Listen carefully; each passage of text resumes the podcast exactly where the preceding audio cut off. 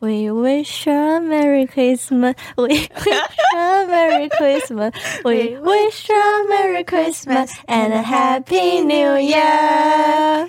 Yeah.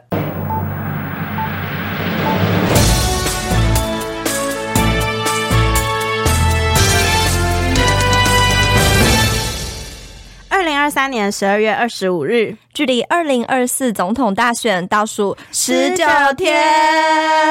我们两个音频直接不对，我想说来个高音的，哦、但是和音原来是这样。对对对，那我们今天就直接开始，我们在迅速进入我们的国内新闻。好，那第一则就是信义成品周末涌入十五万人，平安夜熄灯。OK，就是相信大家应该对信义成品的不陌生吧？它其实已经开业十八年了，但是因为它的房东呢，统一集团，它规划收回，所以在今年的十二月二十四号的晚间十点三十分正式熄灯。那他也宣布说，这个二十四小时的营业重责就交办给成品松烟店。那在二十四号晚上呢，有许多台北人呢特地。前往和他道别，甚至举办了所谓的“不见不散”音乐会，也感谢说新一成品。怎么会有这个声音？怎么会有？会录进去吗？会吧。也感谢、就是、你从也感谢，就也感谢新一成品陪伴了他们人生大半个青春，也总反而总之就是吸引了。哦，我今天怎么讲那么烂？好哭哦！重新好。反正感谢信义成品陪伴了他们人生大半个青春，真的哎，我觉得真的有。可是你是不是身为高雄人，完全不懂这件事啊？完全无感。而且我记得那时候敦南店熄灯，就是二零二零年的时候，我已经看过一堆台北人崩溃。嗯，这一次，可是这一次感觉崩溃程度好像没有那么高嘛，所以我就是有个问题：成品敦南跟成品信义，至于台北人来说有多重要？哎、其实因为成品敦南的当红时期我还太小了，所以敦南店关的时候，就是觉得哦很可惜，那边有一栋很漂亮的书店熄灯，这样子就是单纯的可惜。可是这一次信义店关门，我是真的有难过，因为我高中的时候就在那附近读书，然后下课的时候就是会先从板级那边人挤人，人挤人，走一个连通道通到那个信义成品底下去吃饭，就 也只是为了吃饭而已，跟读书一点关系都没有。但是因为信义成品底底下的那个美食街就是偏文青一点了，价钱也没有很贵，然后人潮也没有那么多，就是完全一个舒适空间。所以我没有办法想象从今以后信义区没有成品可以逛，我要在那边人挤人挤什么东西。而且你是不是有去他们的那最后要离开的回顾展？我是没有到回顾展，因为那边就是贴很多便条纸，可能大家要留给近一点的话。然后我走过去的时候就想说，别浪费便条纸了，因为就是那个诚品的董事长吴敏杰，他就有说，他在这个信义十八年的回顾展里面有发现说，出现最多关键字是青春跟陪伴。哦，真的有。其实成品都会有一种安安静静待在那，不一定是我什么时机会去，或者是我也不一定有利用到那个二十四小时的这个特点。可是就是觉得他就静静待在那边，然后我进去就是会有一种舒适跟安静的感觉。真的吗？我超爱一个人逛成品。因为成品里面有很多很可爱的小东西啊，那个东西是在星光三月里面找不到哎、欸、哎、欸，那我只能说高雄人真的对这无法共感哎、欸。你知道？那你你问我，我们猜的时候会很感伤？这个我有想到。好好好，请问雨田猜什么会很感伤呢？光南。哎、欸，认真认真，你知道？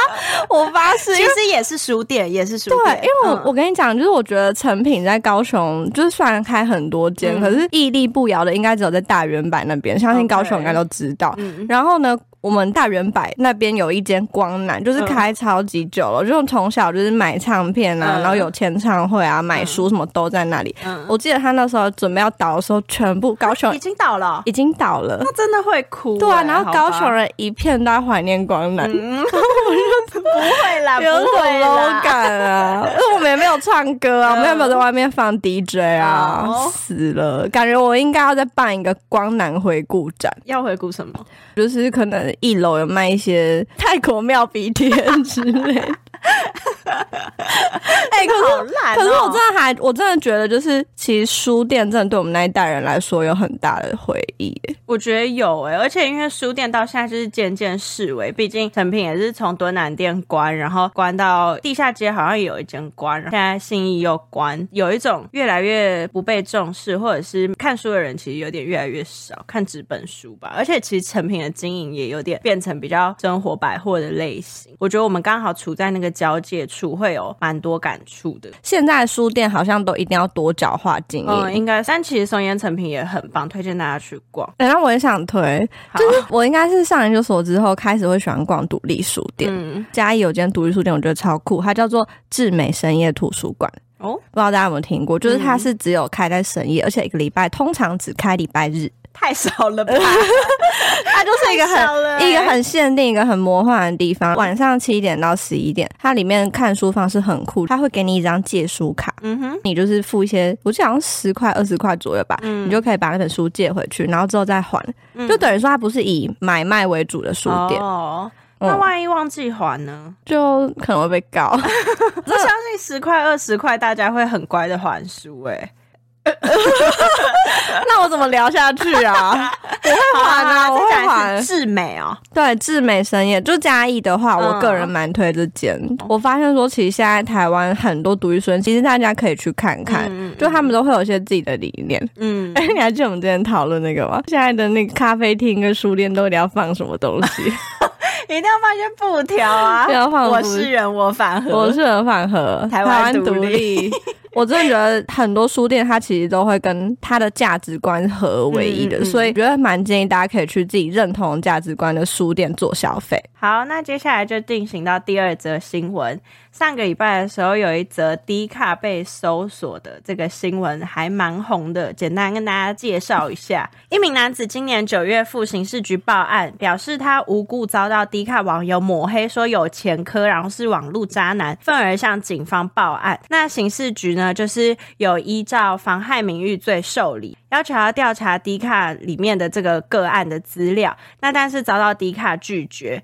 之后是有被刑事局以搜索票去查扣个案的资料。刑事局警官说，网络时代各类案件几乎都与网络匿名有关。那警方为了追查范闲，经常希望可以向网络平台调取账号、还有记录等等的。那迪卡是国内公司，就呼吁说，希望他可以善尽社会责任，配合检警调查。想要问于天，觉得说可以接受平台为了避免这种状况而改成实名制吗？我觉得不行呢、欸，因为像 B P T T 跟 D 卡这种场域，就是常常会有过多的谩骂或网络霸凌发生。其实很长，就是因为是匿名的关系啊。因为 D 卡就是一开始主打是学生，突然说要用全名的话，我觉得，比如说像我很爱在校版抱怨说什么谁很吵啊，嗯、比如说楼下房客很吵之类的。嗯就是变实名制的话，嗯、我可能会被打哎、欸。然后是啊，对啊，我不要啊，我不要。所以匿名还是有一定的好处，对不对？对。那像因为 D 卡被搜索这个案子的起火点，就是有一个男子他被无故抹黑嘛。哦。Oh. 但是就是跟大家说明一下，侮辱跟诽谤的差别。侮辱是属于抽象的谩骂，比如说你是猪头。这种 就是你不会是猪头，但是我骂你是猪头，这种抽象的是侮辱。但是诽谤的话是对具体事件的指控，比如说我今天讲说你是不是明明就有女朋友，还跟别人有乱搞的行为，就是它是一个比较具体的事件，但是可能没发生的话，那它就是有诽谤的疑虑。那是因为大家会不小心在网络上骂人，那为了避免这件事，之前就有网友。就是统整了一个台湾骂人价目表，猜猜看有没有在这个表上面？哎、欸，我立刻浮现是我们有一位朋友，他前阵子就是这可以讲吧？可以吧？爸爸，应该也不会听。反正我们有个朋友，他是比较仗义直言人，嗯、然后有一次他就在那个票券买卖板上看到有人就是他，哎、欸，他是怎样提高他的价钱卖还是怎样的？没有，他是讲说就是用很低价收购一个音乐季的票。哦，对对对，我那位仗义直言的朋友就是在下面骂他说乞丐，说乞丐垫垫了。哦，对，他说乞丐垫垫了。然后呢，他就被告了，他直接收到警察局叫他去做笔录，是疯的，所以。我立刻想到是乞丐。嗯，乞丐有多少钱啊？乞丐没有，但是骂别人说更年期到了，更年期到要两千，贱货三千，米虫六千，王八蛋一万，然后你去吃屎啦，要两万五哦。好沙哑，像智障或白痴，大概就是五万五千这样子。是婊子下流干你娘，就是就是六万到八万。接下来有三个案例吧，骂别人人渣公务员 是三十万，然后神经病也是三十万哎、欸，我超爱骂别人神经病，我超我超爱说有病，我很爱骂现实生活中的人说神经病。你蛮常骂我，你蛮常骂我。这这个六万多块，不要跟我说三十万，神经病三十万，所以它是最高额了吗？没有，结果最高额是特殊性关系。就是可能有诽谤罪，或者是就是是其他的疑虑，所以就是这个是有到一百万。只是这个可能是就是网友整理一些个案，它不一定是一个通则，但是就是当做一个 准则，提醒大家说不要在网络上乱骂人啦。哎、欸，我真的不可能。所以最低是什么？最便宜的？哎、欸，骂干不用背那个。对，法官说明干只是台语发语词，确实啦，这、嗯、是一个爽的表现。对，那但是更年期到了两千块是这个表格里面相对低的。哎、欸，可是哎、欸，可是这可以骂的范围很少哎、欸，就只能骂女性啊。可是男生也有更年期啦，男生有更年期吗？有吧。可是我是男哎、欸，如果是男性们，你们被骂哎，你更年期到了，你会不爽吗？不爽的人下面留言。哦、对，但好像不会、啊，那不公平，不公平，好吧，那不讨论。哎、欸，好弱！好，那我们的结论是，结论就是不要在网络上骂乱骂人。哎、欸，结论是没有，结论是你要骂对词儿。哦，是吗？嗯，你要是骂对词，就是 你们你们要骂人之前呢，先去找骂多少，就是你骂什么会获得多少的那个。先查这个表，对，然后你就会收敛的语言，嗯、也千万不要骂别人乞丐垫垫。对，这个是帮大家测试过。哎、欸，不过这个是告不成的啦。哎、欸，不一定啊，不一定吗？还没、啊，还没吗？他女朋友是法律系，哦哦、他还还在那个调查中。对啦，嗯，那大家也不要那么爱告人。那我们进入国际新闻。OK，那我第一则国际新闻就是脱离俄罗斯东正教传统，乌克兰首度迎来十二月二十五号的圣诞节。哇，好，那这件事呢，就是乌克兰在今年七月通过法案，它将圣诞节从承袭自俄罗斯东正教会的一月七日改为十二月二十五日之后呢，许多乌克兰人就在今年首次度过这个法定的十二月二十五号的圣诞节。那乌克兰总统呢，泽伦斯基他也在法案签署为法律的时候指出说，乌克兰希乌克兰人希望以自己的传统和节日来过自己的生活。所以乌克兰人其实本质上比较希望过十二月二十五号吗？我觉得是从俄乌战争开始，因为其实除了耶诞节改日期这件事情以外呢，乌克兰建国日它也从七月二十八号改到七月十五号，所以这个新法律它其实有附附带一个解释性说明说，官方庆祝的纪念日更改日期，不要就是为了要切割，还有他们想要放弃俄罗斯的传统，就是让乌克兰用更改法律的这个方式跟俄罗斯有更。多区别，因为其实你看哦，俄乌战争，它从二零二二年二月二十四号，也就是我的我的生日，不在乎，不在意思。反正它从二零二二爆发至今，它其实没有完全没有停战的迹象。对啊，就是很让人很很无奈。我还看到一个超 sad 的新闻，乌克兰的儿童，他们有一个人，他家住在基辅，然后因为基辅它是俄军无人机跟飞弹打击的一个重要的目标目标目标。目标目标目标，哦呦哦呦，不想录了啦！可是怎样？最重要目标之一，所以他给圣诞老人的信中，他是写说：“嗯，我希望你不要被防空飞弹击落。”哦，哎、欸，真的会哭哎、欸，真的会哭。好难过。当我们就是还在那边过圣诞节爽的时候，就其实很多，其实不止乌克兰跟俄罗斯那边，就是以巴。对，我们应该会找一集再聊以巴，因为以巴状况也真的蛮惨的，就是而且真的没有办法一言以蔽之。对对，反正是啊，希望战争赶快停止。对，然后也也可以看出来，就是说他们其实真的越来越强烈，是要切割跟俄罗斯的文化跟宗教、嗯、这件事，是恭喜啦。然后我这边有个问题，嗯，哎、欸，那你也知道，其实十二月二十五号还有一个在台湾一个节日吗？行宪纪念日。那你知道行宪纪念日是什么吗？犀利了，犀利了。你直接说吧。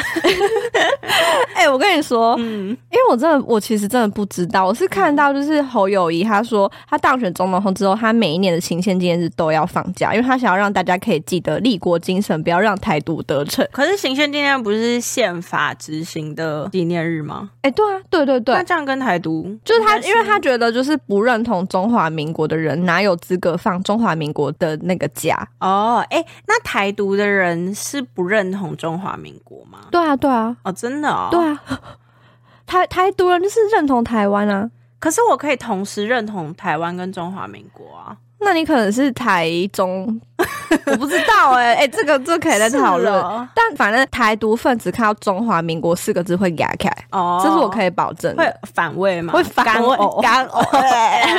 大吐就是你没有，你不能在你脸上贴中华民国进去台独台湾独立咖啡厅，嗯，你会被吼出去。好，好应该啦。好，好，然后反正哎、欸，所以你知道哦。不然嘞，啊，行宪纪念日就字面上的意思。那好，那我还要解释。好，反正那你们知道，其实他以前是会放假的吗？不知道，就是他一九六三把行宪纪念日定为国定假日嘛，嗯、然后直到二零零零年这段期间，其实都是有放假的。嗯，不过二零零一年是因为工人开始实施周休二日之后，他就只庆祝不放假。哦，嗯。赵少刚还说，他也很支持这样要放假，因为他觉得要让年轻人通宵的好好玩。嗯、好，谢谢少康，谢谢少康喽，谢谢少康喽。那你觉得台湾人的耶诞节习俗是什么？就是有没有什么圣诞节必做的事？啊、我想一下哦。那那在之前，我先分享几个我查到怪习俗。日本，日本，我有查日本的，吃肯德基配草莓蛋糕。对。我就看到这个，好可爱喔。对啊，就是如果你是日本人，你圣诞节就是你的痘痘派对开始大开。长痘痘喔？对啊。哦，怎么了？你是炸鸡不会长痘痘吗？不会，好气哦！真的不会，好气哦！反正就是日本这个，嗯、这应该其实算大家比较知道。嗯、然后想分享就是乌克兰有一个怪传统，他们会用蜘蛛网来装饰圣诞树。真实的蜘蛛网？哎、欸。哦，还是这种吊饰啊！我哪个？我哪个智障的？但是这个，但是它来自一个传说，就是从前有一个贫穷的单亲妈妈带着小孩独自生活，嗯、然后在某一年圣诞节呢，因为他们买不起圣诞树的装饰品，嗯、后来蜘蛛们知道这件事情之后呢，就爬到树上用蜘蛛网布置圣诞树，嗯，所以是善良的蜘蛛的故事哦，是下绿地的网。哦，好像是 哎，对，所以所以直到今日，乌克兰人还是会相信说，在圣诞树旁布置蜘蛛网就是可以带来好运。那可以从万圣节用到圣诞节，真的，他们是很勤，他们是一个很勤俭的民族，哎，是啊，对啊，所以我就想要，你觉得他有什么怪习俗吗？我觉得好像没有，对不对？我觉得没有，我觉得就是到街上然后看灯。新北耶诞城算怪习俗吗？不算，不算，哎，算算算怪习俗。不算习俗，算怪习俗。哎、欸，我真的没去过，可是他真的对新北来说是噩梦哦。我不知道，因为我不是新北市人。哦，我最喜欢去那个信义区看那些百货公司装什么圣诞树出来，然后顺便去信义成品逛一逛，就是都市人的生活。少装了啦，少装了，这就是都市人的生活，跟大家分享。你们要买便宜的那个纸，还不是要去光南？还有垫脚石啊，垫脚石，垫脚石也千万还有金石堂，还有金石堂，文具天堂一零。我爱你们，别离开，别离开，别离开。接下来第二则国际新闻也是跟圣诞节有关，就是呢，秘鲁这个国家，哎、欸，大家知不知道这个字念“币”呀？我特别查了一下、欸，哎，我应该是教育部说是念“币”哦。雨田我不知道，对不对？我怎么会知道？哎、欸，这太冷门了啦，这没人会知道。真的吗？可是你说秘鲁的话，听起来很就是啤酒。对啊，好秘鲁比较好听。好啦好啦，秘鲁的警方在当地时间十二月二十三日，也就是星期六的晚上呢，成功查获一处贩毒场所。但是因为适逢圣诞佳节，所以警察是穿上红衣红裤，伪装成圣诞老公公来靠近目的地，避免引起路人的关注。不过呢，这是真的非常推荐大家到那个 BBC 中文网的 IG 找影片来看。那个警察是穿整套，就是还有圣诞帽，还有。甚至还有面具，面具是怎样？然后手拿锤子，就是个狂敲那个门，然后破门而入之后，是成功逮捕两名毒贩，还有查获数百包的古柯胡，还有大麻。那秘鲁这个国家是全球最大的古柯碱生产国之一，在去年的时候也发生一样的事件，就是警察一样用伪装圣诞老公公这招，成功逮捕四名嫌犯，还有。多达六千包的古柯胡，就是 完全一模一样的招数哦，而且还大有所获，所以连续两年就是都用这个方法破获一些毒品案件。那我只能说，有在买卖或吸食毒品的人，过年过节就是要小心旁边有 cosplay 的人。哎、欸，我真的爱死这则新闻，因为你们知道那个圣诞老人真的是往死里捶那个墙，然后狂捶之后，他就直接把那个。毒贩压在地上，对，我真的超级爱，而且他还说他们是什么邪恶驯鹿，对，就是圣诞了。哎，那你觉得他们逮捕邪恶驯鹿？那你觉得他们逮捕他们之后会说吼吼吼吗？应该会，应该会。哦吼！哎，我觉得这种我们纯粹就是想分享这个快乐的影片给大家看，一定要看，一定要看 BBC 中文网。对对对，它有试出还蛮完整的一个影片，很精彩。好，跟大家讲一个小故事，就是圣诞老人呢，他最初是来自现在的这个土耳其地区，在西元三世纪的时候，有一位出生于一个很富有的家庭的男子叫尼古拉斯，然后尼古拉斯，对。怎么？我 要重复一下，不是有互动。他继承了父母庞大的遗产之后，决定拿来帮助村里面就是比较贫困的邻居。那其中一位邻居呢，是一个很贫穷的父亲，他因为没钱准备嫁妆，所以他三个女儿就是嫁不掉。嫁不掉之后呢，就是很很困苦嘛。但是尼古拉斯得知这个事件之后呢，他就趁着晚上把钱从烟囱那边丢进那个人的家。爸爸就是每天都会在那个 壁炉那边捡到钱，嗯、然后捡到钱之后，就真的也顺利让三个女儿都结婚了。他后来才发现是尼古拉斯在帮忙，那这个美谈呢，也就从欧洲传到全世界。然后我们现在所说的那个 Santa Claus，就是圣诞老公公的英文。其实就是圣尼古拉斯的意思啦。哦，其实就是我们现在看到圣诞老公公的形象，其实是来自一九三一年可口可乐的广告，就是那种胖胖的，然后留着大白胡的特征，就是从那个广告开始，一直到现在深植人心。圣诞节快乐，圣诞节快乐。看好，结论是什么啊？就是不要吸毒啊！结论是不要吸毒。对啊，然后有吸毒要小心 cosplay 的人啊。对，结论是有吸毒的朋友，你们要小心一些特殊节日。而且我看那个 BBC 的那新闻稿还说，就是警察伪装成圣诞老公公是为了避免引起关注，就觉得很好笑。这有什么好不引起关注的？一个路上有圣诞老人呢。而且我觉得这也是可以，就是推荐给台湾的警察们哦。过年要办什么？财神啊，就是派驻在各大的彩券行哦，嗯，而且可能有吸毒毒贩，他们可能会想要去买个彩券或什么之类的，嗯、就直接逮捕他们，嗯、就说：“哎、欸，你想发财吗？”然后就。逮捕他，好好，那就推荐警警察扮成财神爷，而且大家还会欢迎你。对啊，财神到，噔噔噔噔噔噔噔。那可以扮成舞龙舞狮吗？哎、欸，可以耶，舞龙舞狮其实也还不错。嗯，好，嗯、那我们就是推荐给台湾警察们的三个 cosplay 的建议，就是舞龙舞狮、财神爷跟，我想凑三个，我想凑三个。啊，那个嘞，那个嘞，弥勒佛嘞。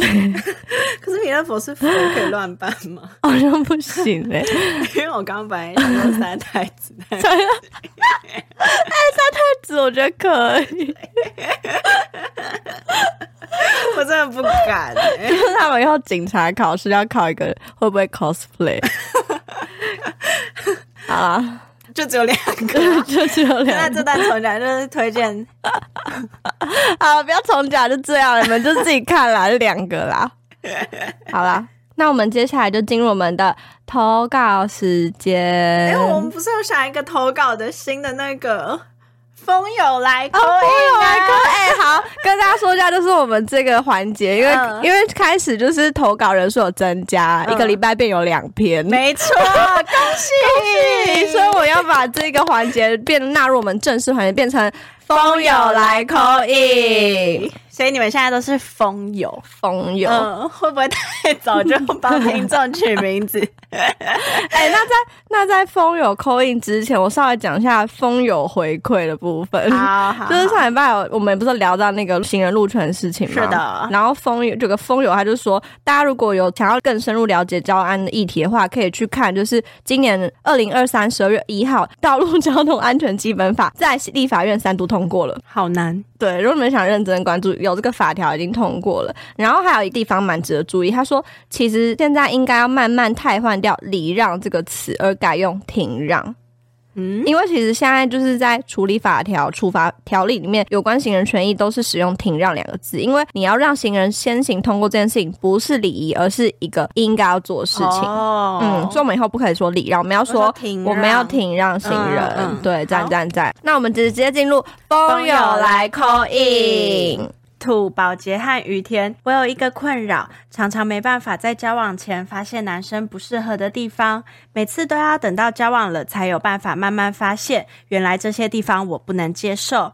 但是这样很消耗自己的能量，而且我不想妥协。想问大家都是怎么在交往前知道这个人到底适不适合自己的？哎、欸，好难哦！要怎么在这样，你又不会通灵，可是应该会有一些那个叫什么征兆啊，一些小小的征兆。不过我发现政治立场好像还蛮准的。哦，我觉得这种意识形态的东西是可以稍微调查一下，不然的话不合就真的会太难解。嗯，好，继续。最近深受其害的地方是，交往前热恋的时候很难发现男生有一点点愤世嫉俗，因为男生都表现的什么都好好好，像个好好先生，结果在路上看到一些事情就会开始碎念别人，是路怒症吧？是是是有路怒症，路怒症，让我很没办法理解。再来就是越长大越觉得很多能力，你开始发现同年纪的人就会觉得为什么他连最基本的都不知道，例如存钱，他之前甚至是个月光族，这点也很难在交往前发现。诶，其实我觉得这可以，这可以吧？怎么你要怎么发现？你要去看他有没有载什么存钱 app 之类的吗？没有，就诶诶，这说不定可以啊。看稍微看一下。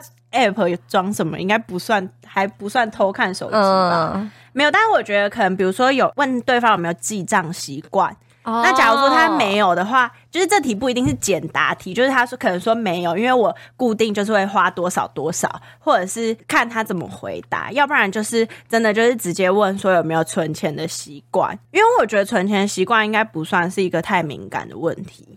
我觉得这其实可以直接。嗯，可是感觉他们那好，比如说我说哦，我有存钱的习惯，嗯，但可能就是一个月存十块，那 怎么办？那他也诚实啊，就是要问细一点啊，然后就是多聊一聊。我觉得就是如果你有发现，你现在发现你会在乎这个的话，你在找下一个的时候，就真的要。多往这个议题去探索一下，就是稍微真的深聊一点，说不定就会看出一些端倪。因为我觉得好像台湾有个传统，就是好像谈钱伤感情。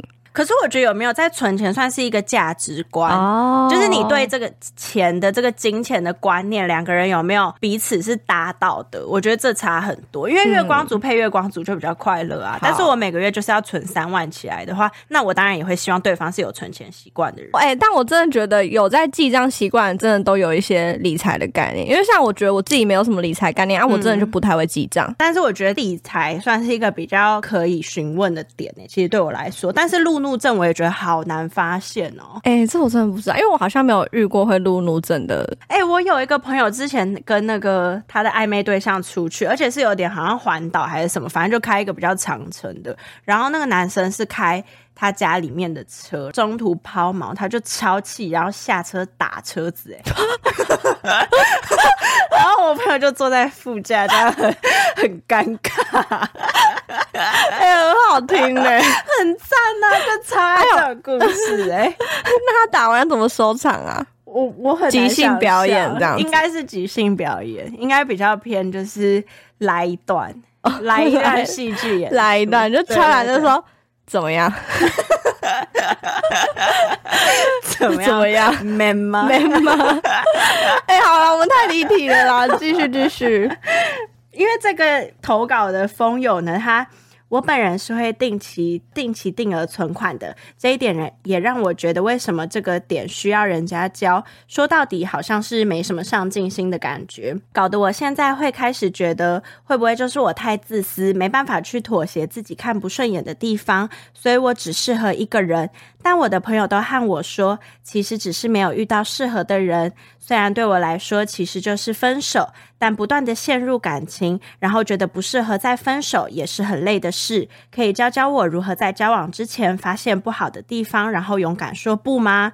谢谢宝洁和于天看到最后，博朗 from 想自由的小 K，笑屁哦，就突然充满感情的在问，就突然很想唱那个林宥嘉的。又是哪一首？想自由啊！哦，或许只有你懂得我，所以你没逃脱。我们要怎么发现勇敢说不？我觉得先。我觉得这两个都好难的。我觉得先发现比较简单。其实先发现就是你在每一段感情里面整理出一些你真的很 care 的点，比如说要存钱，然后不要路怒症，然后要就是有上进心，对，有上进心，这些是你真的很在意的。那你就是可以在交往之前就先透过聊天多认识一点对方。这个其实我觉得算好解决。可是你最后有说到说勇敢说不。是表示他是不敢说不的人，因为听起来小 K 应该是一个不太会拒绝别人的人，所以我觉得就是像我们一般人，我们会写说择友的清单嘛，就可能给月老的。那我觉得你可以写一个你不要清单，就是你把你觉得很雷的地方写下来，然后这个人有符合，你就全部删掉，全部删掉。对，其实就是这样，然后也不要到说不的那一个。也不要到需要说不的那个点再说不，其实中间就是可以渐行渐远。嗯，如果发现不对的端倪，就是你在你的那个，就是你你就列一个 list，然后是真的不行的。然后如果那个 list 上面打勾的越来越多，那就是渐行渐远。嗯，对，就也不用到说不的那个阶段再说不，这样压力太大了。而且我觉得一定要相信自己可以遇到更好的。没错，这很重要，因为我身边超多那种条件很好，就是。呃，可能学业也不错，然后长得非常漂亮的女生都会跟我讲说，她觉得她放弃这个之后就遇不到更好的，头都超痛，因为每个都男的都超烂，就头超痛，就不要跟我这样子讲，你们都很棒，真的不会遇不到更好的。对啊，你们都那么漂亮又优秀，没错。哎、欸，那男性听众，你们也是又帅又厉害。欸、对啊，小 K 是男的还是女的？哦，哎，小 K 男，小 K 是哎，小 K 是女的啦。哦，好好好好好，那就是祝福小 K 赶快脱离这个不适合的人，然后祝福小 K 真的自由。哦，对，真的，嗯，找到一个对的人会让你感觉比较自由啦，自己会真的会知道的。而且你，嗯。嗯而且就是看起来这个来信，就是他也真的太多怨言，就觉得如果你跟这个人在一起这么痛苦的话，你就是真的单身。对，没错，嗯，就不要跟一个会让自己这么痛苦的人在一起，是会有阵痛期，但是分手之后你就知道海阔天空。没错，好，谢谢小 K 的来信。哎、欸，那小 K 有分手要再跟我们讲。哎、欸，对啊，小 K 分手再跟我们讲哦。对，小 K 也要再来说，不然我们会密你说分手了吗？分手了吗？我们会回你 email，我们会回你 email。分手了吗？小 K 想知道答案的于天宝洁。哎、欸，好，下一则。好，那怎么念好了？嗯，阻止阻止，因为我清嗓一下。好，清阻止阻止，哈，阻止，嗯。竹啊？什么打竹子啊？哦，还要打竹子哦？对对对，因为我要纠正他们的风。哦，好，嗯，竹子新闻龙卷风。不是，他的阻止有打说新闻龙卷风听众投稿啊，这个第一行，好好好，OK。新闻龙卷风，重来重来重来，不要笑不要笑，好。新闻龙卷风听众投稿韩集，哎、欸，新闻龙卷风的“风”这个错字，我们是疯狂的“疯”，请大家一定要打对，不然的话，在那个串流平台会找不到我们节目，而且我们可能会被告，我们会被，真的我们会被立刚告。Oh. 嗯，好。开始进入正题，亲爱的于天和宝洁，你们好，很喜欢你们的节目，有够好笑。谢谢。自己私心很喜欢冷笑话 part 跟于天的公民老师故事，希望未来可以听到更多劲爆小故事。一个大鱼一个小鱼。哎、欸，真的很赞！我跟你讲，你们投信来之前要是有一些称赞，我们都爱死。没错，真的好。所以，我们等一下会那个让我们的冷笑话的环节起死回生。因为韩吉有那个 order，那他今天想要，他说今日想要投稿的是，想询问于天和宝洁，你们发讯息给别人的时候，会不会时常加入蚯蚓符号波浪，来让自己和善一点？但在职场上使用，好像很容易被人看没有 A，A 是注意的 A。朋友也有发生过，平时太有礼貌，挂号文字上加对话上，因而被主管和总监差别待遇；反倒是讲话挂号文字讯息上挂号很笃定的人，或一开始就树立威严威严，让人感觉不好惹的人，比较不会有这种问题。诶，他这里说的被主管和总监差别待遇，是因为有礼貌，所以被觉得好还不好？就是对 阅读障碍，不是因为。太多挂号，但我觉得这很细节。反正就是，他是说，因为有有朋友他太礼貌，不管是文字或对话，嗯、所以主管反而会对他们太随便的感觉。然后反倒是一些讲话，他可能不会用一些言文字的人呢、啊，嗯、这些人让人家觉得不好惹，所以就比较不会发生这种问题。嗯、他要举例说，比如说像跟对方提醒什么事，对方就说好，或者是完全不加任何标点符号来辅助的这种人，嗯、就是不好惹的人。嗯。嗯然后他时常会想说，这应该和性格很有关系。我实在是很容易在乎别人眼光的人，有时候觉得真卑微。你们是怎么想的呢？或是在传讯息时有没有什么习惯呢？我自己也有发现，很常会和同事说：“你可不可以帮我完成叉叉叉挂号公事？”但想想这本来就是他的工作呀，真是的。也很常跟别人说谢谢，说一百次，等于等于。哎、欸，我们现在回就是你们在工作的时候很常用表情符号吗？要看跟谁吧。就是如果跟主管，我觉得不太管用表情符号。哎，除非我觉得那种贴图就是谢谢或者是遵命那种贴图，我觉得可以用。但是表情符号我真的不会用。哎，表情符号看起来其实偏轻浮吧，就比较像是跟朋友之间对话在用的。哎、欸，我觉得可是像比如说。呃，我在跟我的指导师聊天的时候，嗯、我也蛮爱，就是用一些什么谢谢，然后一直惊叹号，就是会让用表情包让自己看起来比较活泼可爱一点。就是抱歉，这礼拜没有 meeting，然后那个大于小于这样子，我所以我觉得我好像可以理解他、欸。嗯，那我觉得就是如果是够熟的话，因为像如果跟指导老师关系好，应该是可以这样。可是如果是一个真的公司的主管，他看到大于小于，真的没有开心哎、欸。我觉得其实他讲说很文字讯息上很笃定的这种状况，应该比较安全哦。因为其实你该回答的有回答到，别人也没办法觉得你不礼貌。那可以用贴图吗？贴图可以适当用，熊大贴图、熊大贴图那个 Line Friends 都很好用。张毅贴图不行。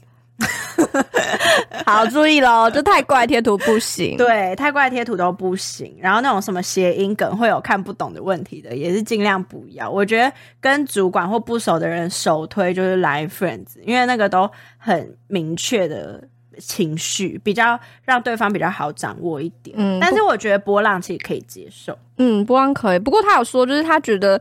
是不是可能跟性格有关系？因为他觉得他很在乎别人的眼光，所以就会忍不住，比如说跟同事会说，可不可以帮我怎样怎样的，嗯嗯、就是要怎么让韩吉硬起来？我觉得如果你明确知道这是对方的，那就是勇敢的把帮我去掉、欸，哎，所以就会变成你也不，嗯、你可不可以完成？哎、欸，可这样变好凶哦，好奇怪，对，这样好凶哦。没有跟你说，那这个公式就麻烦你喽。哦，，low 还可以吧？如果是同事的话，这个公式的话，low 结尾所以我们的建议就是把帮我删掉，然后变成就麻烦你撸。low 都可以，都可以，就是那就麻烦，那这个公式就麻烦你了，其实也可以，嗯，对，那就是然后可能再加一个谢谢贴图或什么的。但是如果你觉得这真的是他的工作，也不需要谢谢，那也就可以不用。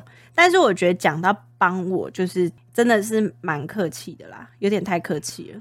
嗯，我觉得好像一开始跟某个同事不熟的时候，好像就会很容易使用太多那个尊敬语言，嗯，好像有可能，嗯。可是为什么那个人的公事不他自己做，还要你跟他说啊？哎、欸，就是我看的时候我就觉得，哎、欸，为什么啊？为什么他他不会自己做？是不是？那可能是烂同事。那就是说，这个就麻烦你了，这样应该比较好，应该比帮我完成不卑微一点。嗯，或是你可以那个，如果你想要又带一点 K 就，你可以了变成注英文的了哦，了了了，就拜托你了。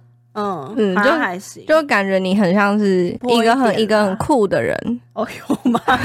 有吗？好像又错了、欸，哎，又错了。对啊，就麻烦你了。好了，反正韩吉最后有说期待新的一集哦，忠实粉丝韩吉上。哦哟，好温暖、哦，好感谢你，我我嘛，谢谢韩吉，新的一集要帮我听哦。